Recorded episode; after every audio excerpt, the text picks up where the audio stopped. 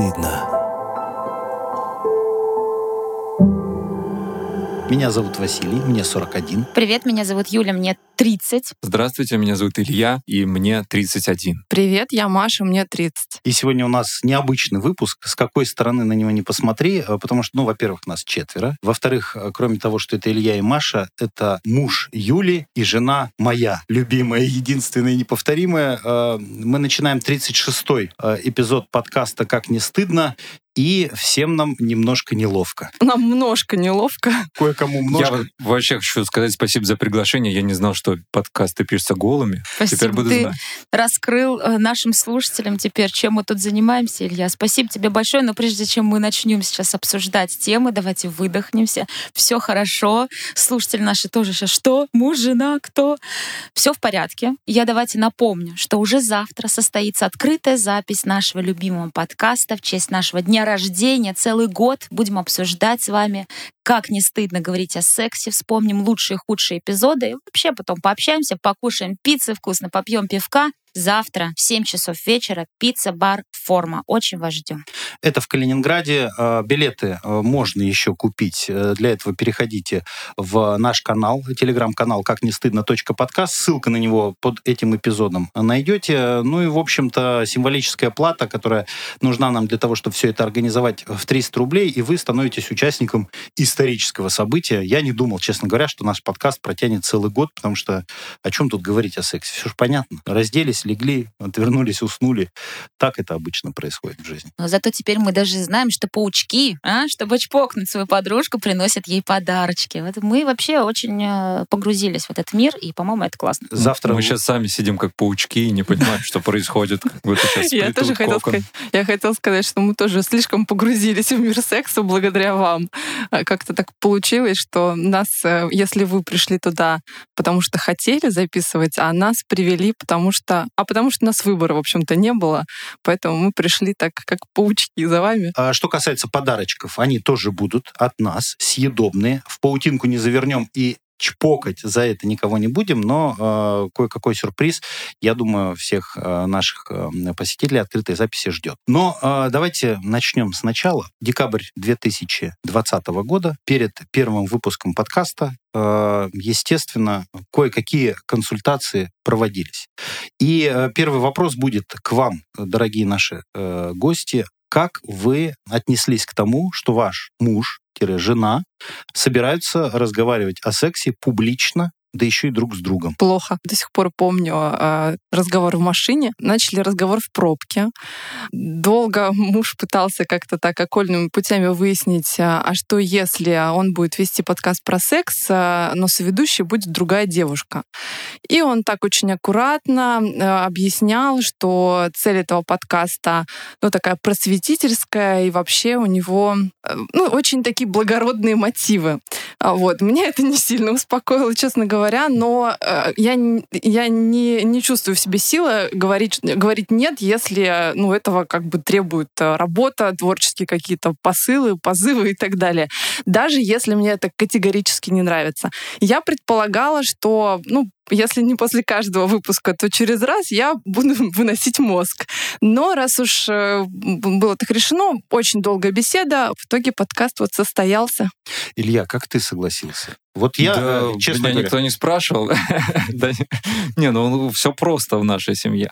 Если серьезно говорить, если серьезно, во мне всегда борются две личности. А Одна, которая такой открытый, креативный человек, потому что я занимаюсь медиа. Есть какие-то герои лирические, которые могут говорить о чем угодно и как угодно, и это можно слушать. А второе, это, конечно же, супруг, который, ну, просто подумает о том, что она может рассказать. Это может навредить какой-то деловой репутации или не очень деловой репутации.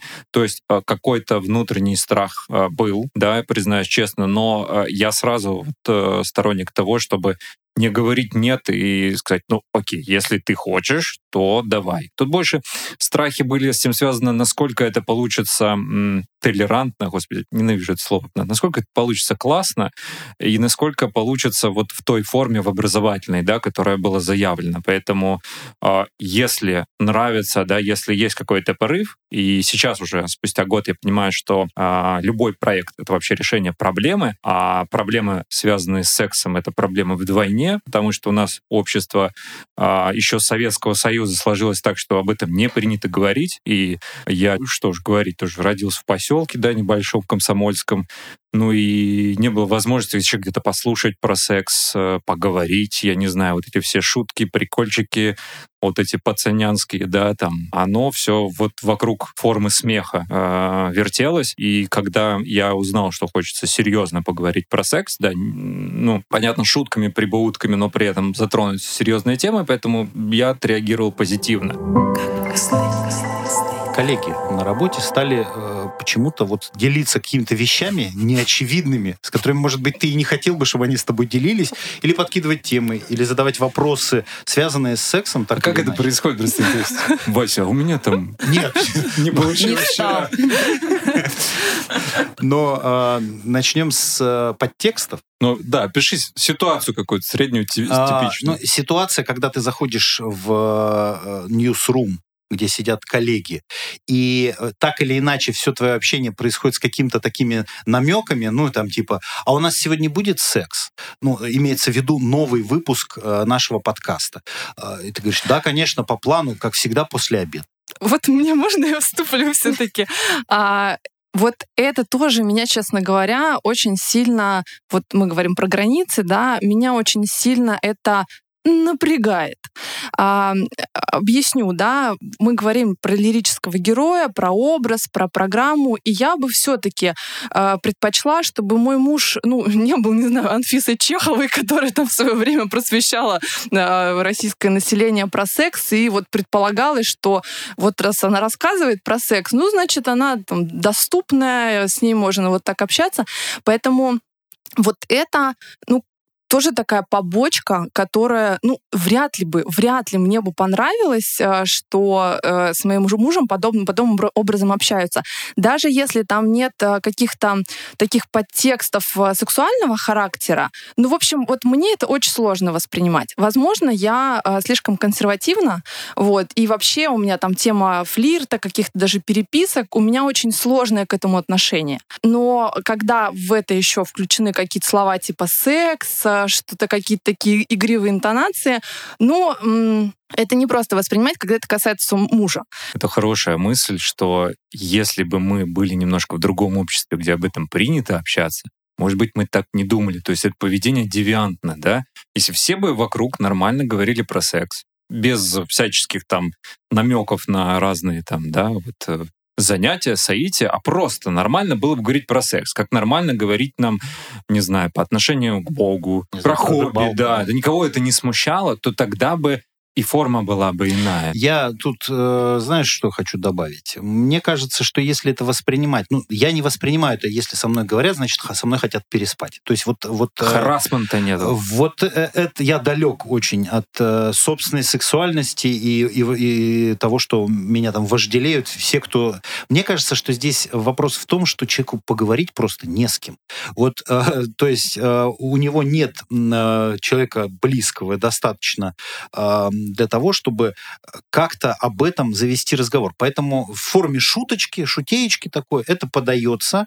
И э, я думаю, что это точно не флирт и не заигрывание, а попытка какой-то сигнал бедствия, что ли, э, озвучить вот в такой вот шутливой форме, э, что есть какие-то проблемы, я не хотел бы разбираться в чужих проблемах, мне со своими разобраться.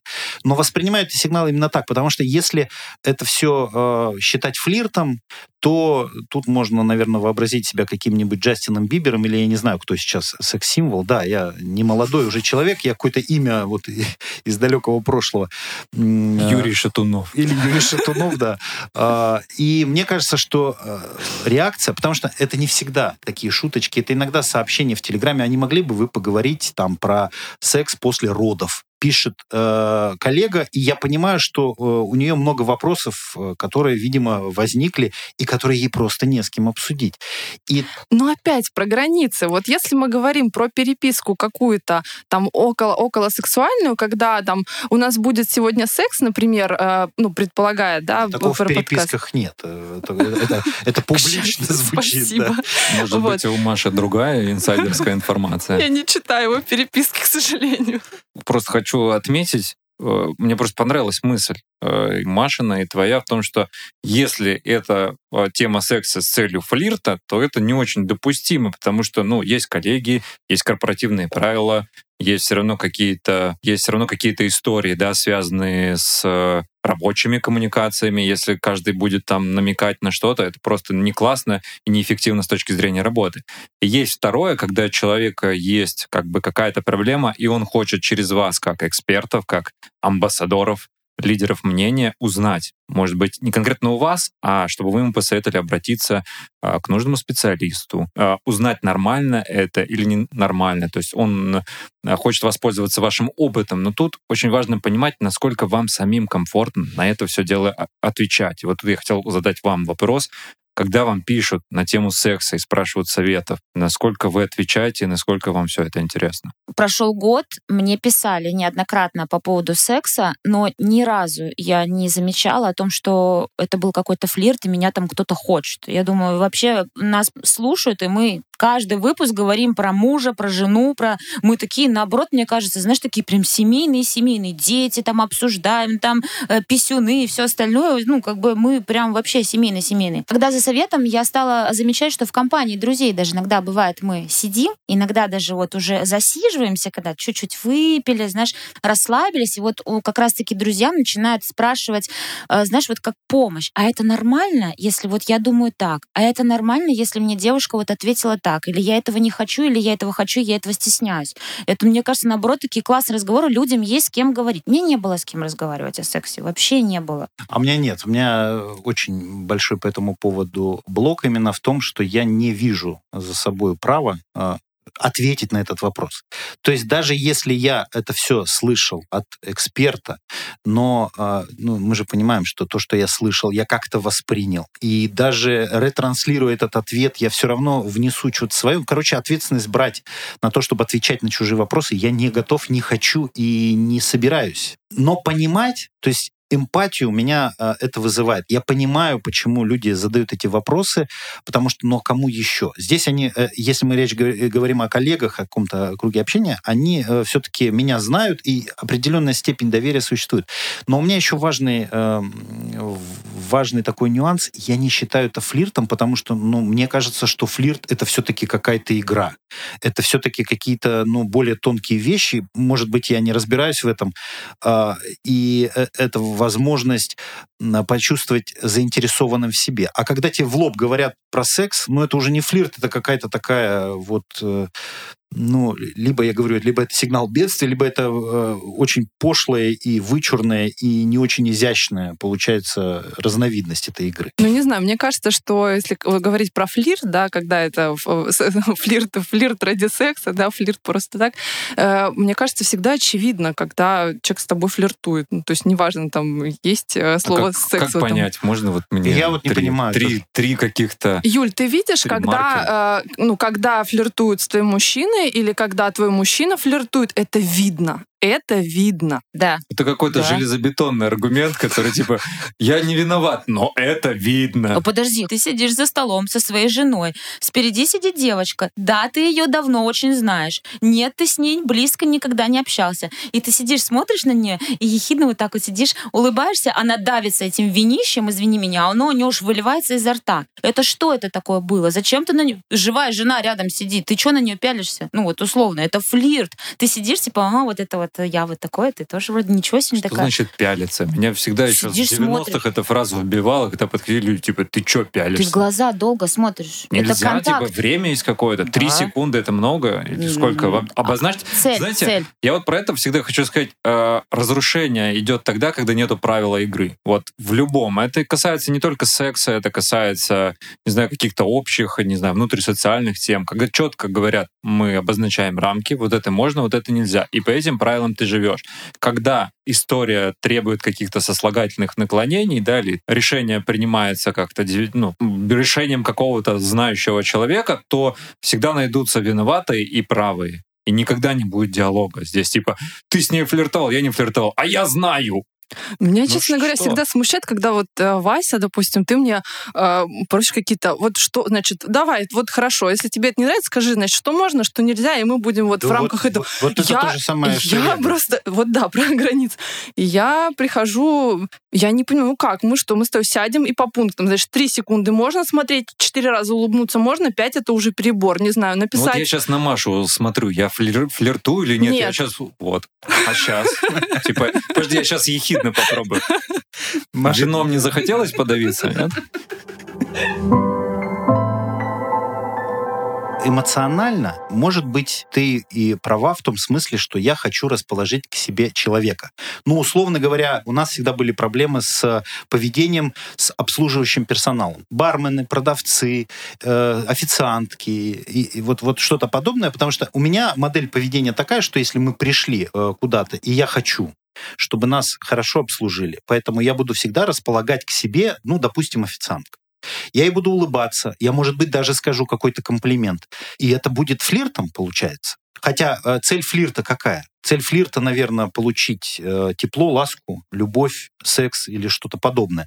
Но здесь в данном Ну, не случае... всегда цель флирта получить секс. Ну, убедиться в том, что я могу э, к себе привлекать внимание. В чем цель-то флирта? Ну, условно говоря, да, почувствовать себя привлекательным, привлекательной. А что в этом желанным, это желанной? Да, я вот только не понимаю, это плохо, если твой мужчина привлекательный? Нет, а, но у нас-то отношения тоже с флирта начались. Э, и как бы они тоже были... Сначала это была переписка, потом это были какие-то там э, походы mm-hmm. в кабинет друг к другу, и потом это нарастало, нарастало, нарастало, нарастало, нарастало, а теперь у нас ребенок.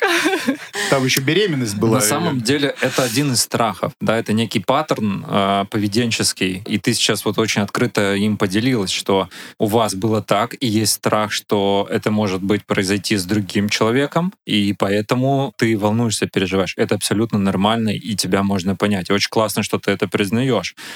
Второй момент — вопрос доверия, да, и насколько у вас все по-другому. Да, вот эта вот тема, которая, наверное, требует и разговора, и проработки, потому что у меня есть какая-то внутренняя степень доверия. Я вот знаю, что Юля там может что-то написать, с кем-то общаться, но я вот доверяю ей, что у нас не произойдет. И мое личное убеждение, возможно, субъективно, я не претендую, что это правильно абсолютно, потому что считаю, что в каждой семье свои правила, и это нормально, для этого мы и создаем семьи, что как только вот у меня не будет этого доверия по отношению к моей второй половинке, я считаю, что наши отношения начнут разваливаться. И вот и у Юли обратная история, да, а, она меня как-то что-то там подозревает, что я с кем-то флиртую. Я вообще сам по себе человек, частично занимаюсь медиа, частично занимаюсь там преподавательской деятельностью, и очень много так получается, что мне приходится взаимодействовать с женским полом. Это нормально. И правильно Вася говорит, чтобы расположить к себе, есть определенные приемы, которыми ты пользуешься, чего же говорить,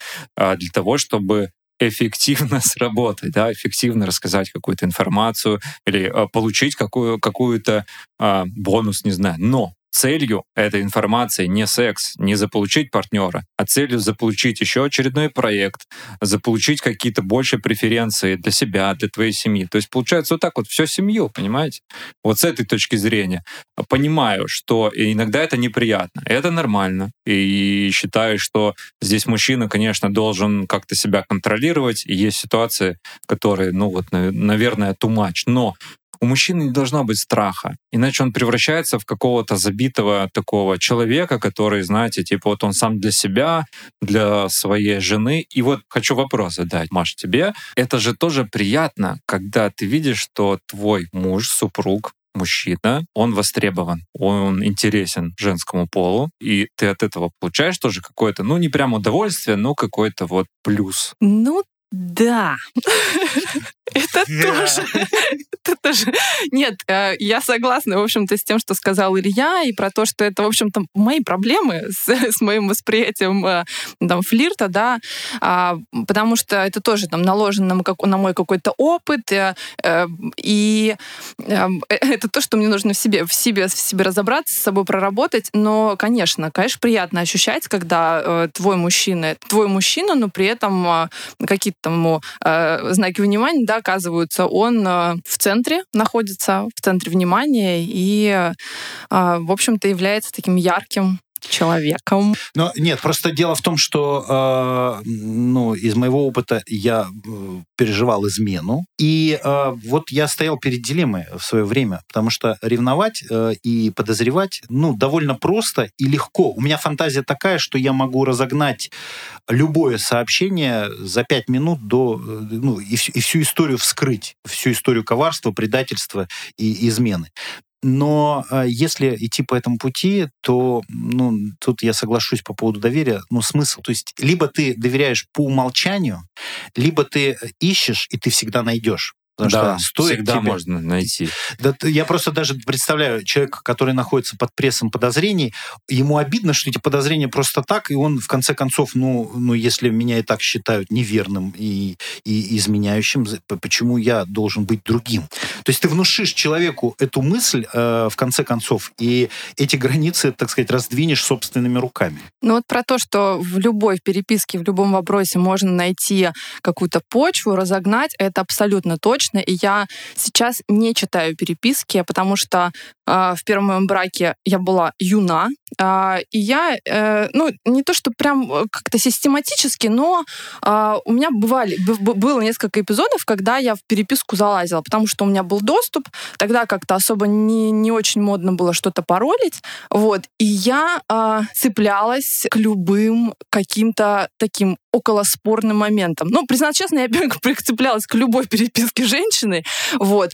А, и, а второй эпизод там в моей, моей жизни, когда мне изменяли, я сначала об этом не знала, потом знала, и а, это тоже наложило отпечаток на мое восприятие общения с женщиной, потому что я была, ну, э, можно сказать, наверное, и с, ну, как бы и с одной стороны, и с другой. То есть э, со мной тоже переписывались и общались, скрывая от, э, там, от постоянного партнера. И, конечно, на меня это отложило неизгладимый отпечаток. Вот. И поэтому вот мой любимый муж, к сожалению, вот теперь отдувается за все, за, за все пережитое мною. Ты теперь не доверяешь женщинам? А, я не очень люблю женщин. Вот, еще один. А, ну и вообще, вот э, ты, ты заходила про историю дружбы, да, между мужчиной и женщиной. Я понимаю, у меня есть там а, мужчины, да, которые у меня нет, у меня нет к ним сексуального влечения. Я не могу сказать, что они прям друзья, но они, в общем, такие приятели мои. А, сказать, что вот я бы хотела, чтобы у моего мужа вот где-то в, в ближнем, ближайшем круге появилась женщина, с которой он общается, близко общается, общается не в компании с кем-то там, ну, без меня общается, там, за чашечкой кофе где-то встречается, я могу сказать, что я бы не хотела.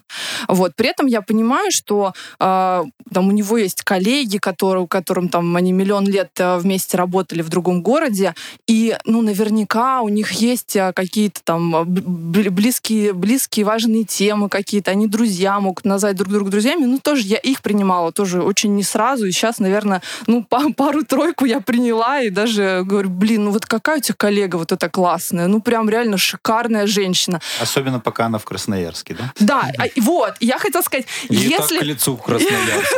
если бы, если бы, это же шикарнейшая коллега, а, ну, взрослая женщина, очень красивая, жила бы где-то в Калининграде и периодически встречалась с моим мужем за чашечкой кофе, я сомневаюсь, что я бы говорила о том, что она красивая, прекрасная женщина. Получается, что залог хороших отношений — это не разговоры откровенные о сексе, а разговоры откровенные о страхах, э, связанных с сексом, с э, взаимоотношениями, с любовью, с, с тем, что тебя не будут любить, или ты не будешь не единственный, потому что про секс говорить сложно поначалу, но тем, ты прав был, э, не так и много которые стоит обсудить. Нравится, не нравится, попробуем, не попробуем, надо нам это, не надо нам это. Вот, по сути, и весь круг вопросов, э, которые ты в э, сексе с постоянным партнером ну, можешь обсудить. Да, секс — это отражение отношений уже. Он просто как маркер, как лакмусовая бумажка. И знаете, вот э, организм человека, да, если у тебя барахлит сердце, ведь это чувствуется на организме. То же самое. Неполадок в отношениях, секс уже не тот. И вроде бы вы можете хоть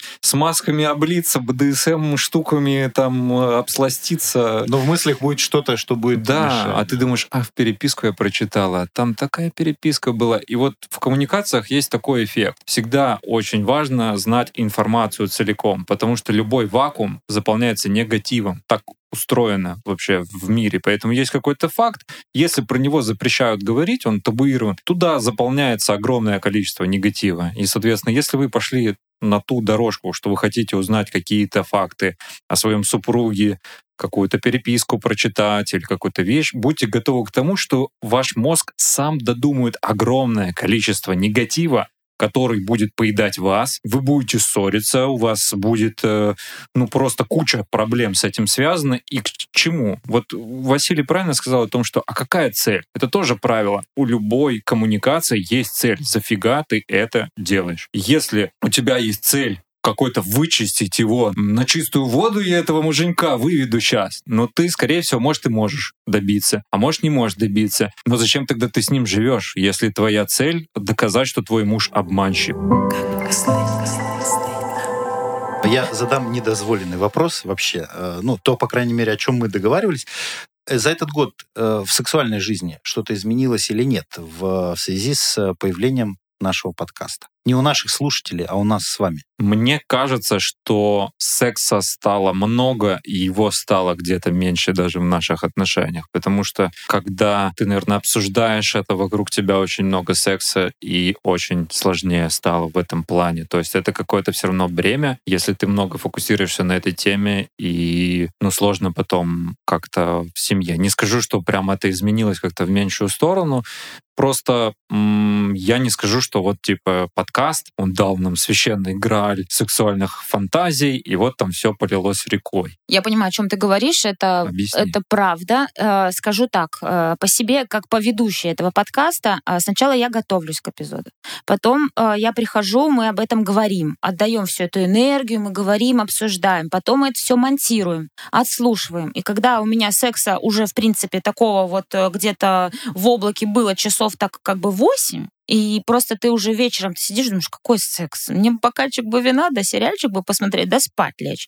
Это вот это про сапожника без сапог есть такая тема иногда бывает, что когда его слишком много, ты пытаешься людям отдать это, то сам остаешься, в принципе, без ничего. В целом все, все классно, на самом деле. Просто мой ответ, он такой, типа, ничего особо не поменялось. Ну, я, в общем-то, уже так э, частично на этот вопрос ответила относительно того, что мы начали разговаривать. Это прям большая ценность. И, в общем-то, мы как-то так получилось, что мы, наверное, чуть глубже начали разговаривать на какие-то другие темы, потому что э, я, как человек, который всегда предполагал, что до меня додумают, я могу намекнуть, а мужчина сам как-нибудь догадается, что я обиделась, что мне не понравилось и так далее. А здесь я, ну, как-то от сложного к простому, наоборот, пришла. Я научилась формулировать какие-то пожелания, мысли, страхи, предпочтения относительно секса, и потом как-то это все распространилось, ну, распространяется, так будет честнее, да, потихоньку на другие сферы жизни. Поэтому, ну, я могу сказать, что для меня ваш подкаст — это скорее благо. И, в общем-то, даже когда меня что-то трогало очень сильно эмоционально, я даже несколько раз плакала после вашего подкаста, я понимаю, что проблема-то не в вас, а во мне. И это позволяло меня, ну, как-то раскрутить. Вот, а что это меня так зацепило-то? Вот. И это, это очень важно и очень ценно. Теперь он и ваш подкаст. Вот э, официально это можно сказать. Но э, ну, я коротко добавлю. Я хочу сказать, что я еще на самом деле очень горжусь тем, что вы делаете, потому что буквально недавно прослушал эпизод, где вы обсуждали истории, по-моему, со слушателями. Ведь, правда, многим важно высказаться. И вот есть уже комьюнити, сообщество людей, которым не стыдно говорить про секс, и они об этом говорят. То, что вы решаете такую социальную проблему, несете этот флаг, да, возможно, он иногда тяжелый, но при этом вы делаете людям классно, вы решаете проблему, и вы такие не одни. Поэтому с этой точки зрения изменилось точно. Хочу сказать, классно. Вот респект вам за то, что вы делаете. Спасибо. Еще один важный момент хотела. Мне теперь гораздо более стыдно, когда э, там бабушки, дедушки говорят про, э, извините, половые органы нашего ребенка, э, как-то там как там у них называют? Петушок, там, Пи- Ну вот да, какие-нибудь там, ну в общем я даже я даже не помню, как они их называют, ну в общем всякими всякими прибауточками какие-то. Мне гораздо приятнее, когда ребенок сам говорит, вот там мой пенис, и я думаю, молодец, классный пацан, три года ему, классный. И мне мне наоборот стыдно, когда как-то начинают э, приукрашивать это слово, ну, пенис и пенис. Вот это тоже большое большое благо вашего подкаста. Но э, что касается э, подкаста и степени откровенности мы постараемся делать и дальше все интересно. Напоминаю, что побеседовать откровенно и с нами, и с Алексеем, которого мы сегодня вспоминали, наш эксперт, э, психолог, сексолог, сможете завтра уже э, в пицца-бар «Форма». Э, там состоится открытая запись нашего юбилейного э, годовалого подкаста, э, куда мы всех вас приглашаем. Ну а я э, в завершении хотел бы отметить, что даже сегодня мы начали немножко со смущения, а закончили вот такими откровениями. Так что разговоры про секс — это повод нащупать степень откровенности, которая поможет не только во взаимоотношениях, но и вообще в жизни. Мне кажется, что откровенным людям гораздо проще живется, потому что они могут сказать то, о чем они думают, высказать то, что они чувствуют, и рассказать о том, чего они хотят. До завтра.